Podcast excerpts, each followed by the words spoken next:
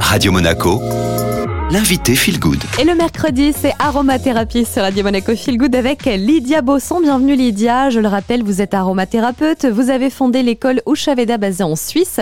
Aujourd'hui, on démarre un nouveau chapitre. Après l'équilibre émotionnel, on va zoomer sur ce qu'on appelle les centres énergétiques ou encore les chakras dont on entend beaucoup parler. Mais déjà, Lydia, est-ce qu'il y a une histoire derrière ces centres énergétiques? Oui, absolument. Alors, c'est vrai que moi, je suis personnellement très formatée par l'Ayurveda, comme vous le savez. Dans cette connaissance ancestrale, on peut le dire, les chakras n'ont pas été découverts par un clairvoyant, un prêtre, etc. Non, c'était des guerriers qu'au moment donné dans leur existence, ils ont pu observer si tapaient un endroit bien précis, ils tuaient quelqu'un sur le champ. Si le coup était un petit peu à côté, c'était pas le même effet. Ces guerriers petit à petit sont arrivés à observer en fait et à dire OK, si cet endroit précis, on peut tuer quelqu'un, peut-être c'est aussi l'endroit, le même endroit qu'on peut guérir. Ces guerriers, ils ont vu 107 centres qu'on appelle marma.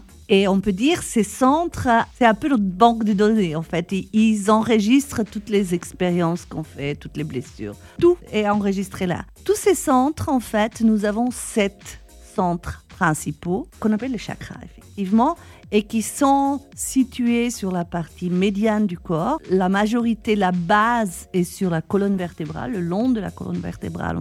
Sept centres principaux qui gèrent tous les autres et qui gèrent toutes nos fonctions physiologique, psychologique, mental et spirituel. Alors euh, Lydia, dans les euh, prochaines semaines, on va euh, zoomer vraiment en détail hein, sur chaque chakra, sur les sept principaux, mais peut-être une rapide introduction à chacun de ces sept chakras pour bien se repérer, bien se préparer aux chroniques qui nous attendent. Le premier chakra correspond à notre besoin de sécurité et à l'élément terre, donc à la stabilité, et ça se manifeste par la confiance.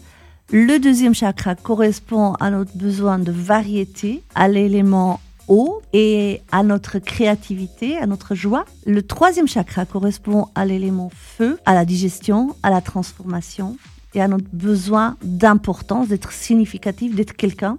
Le quatrième chakra correspond à notre besoin d'amour, d'aimer et d'être aimé et à l'élément air, au mouvement. Il crée le mouvement et le système immunitaire.